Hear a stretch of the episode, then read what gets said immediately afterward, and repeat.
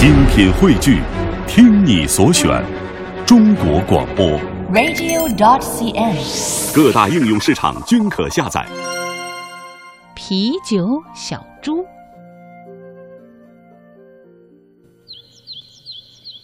天空是蓝蓝的，云儿是白白的，天气啊真好。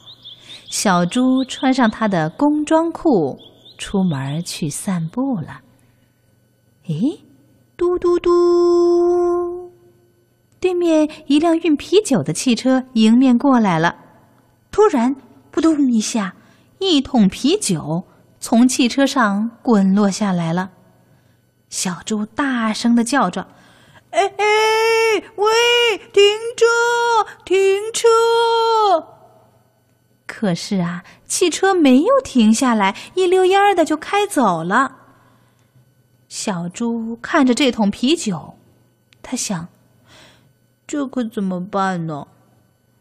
哎，对了，我先把它推到家里去，然后用小车把它送回工厂。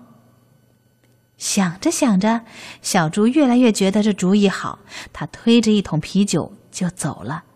他听见啤酒桶咕嘟咕嘟咕嘟咕嘟咕嘟咕嘟咕嘟。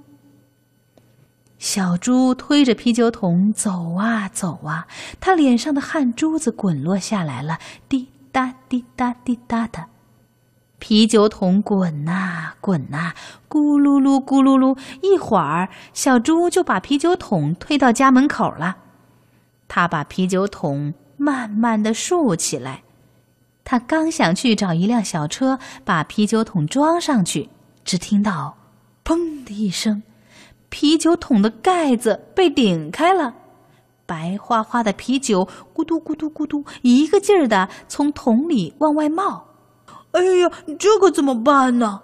小猪赶紧脱下了他的工装裤，用冒出来的啤酒洗了个香喷喷的啤酒澡。过了一会儿，桶里不冒啤酒了。可是啤酒也只剩下一点点儿了，小猪干脆爬上木桶，用一根空心儿的竹竿，吱吱吱的把啤酒全给吸完了。小猪边喝啤酒边在想：我只好装一桶水去给啤酒厂，让他们重新做啤酒了。想到这儿啊，小猪穿好工装裤，往啤酒桶里灌上水，然后放在小车上，推着就向啤酒厂走。这一天，啤酒厂正好停水，工人们正用啤酒在洗脸洗澡呢。可是，做饭总不能用啤酒吧？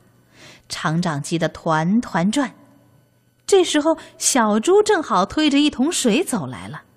他说：“啤酒它自己咕嘟咕嘟的冒出来了，我只好洗了个啤酒澡，嗯，还喝了一点点儿，我就只好给你们自来水了。”厂长看到这儿啊，高兴的一把抱起了小猪。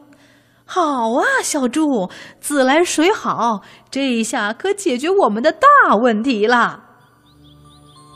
小猪要回家了。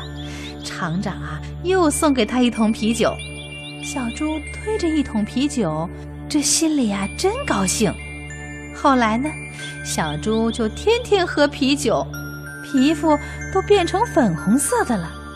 大家都叫它“粉红色的啤酒小猪”。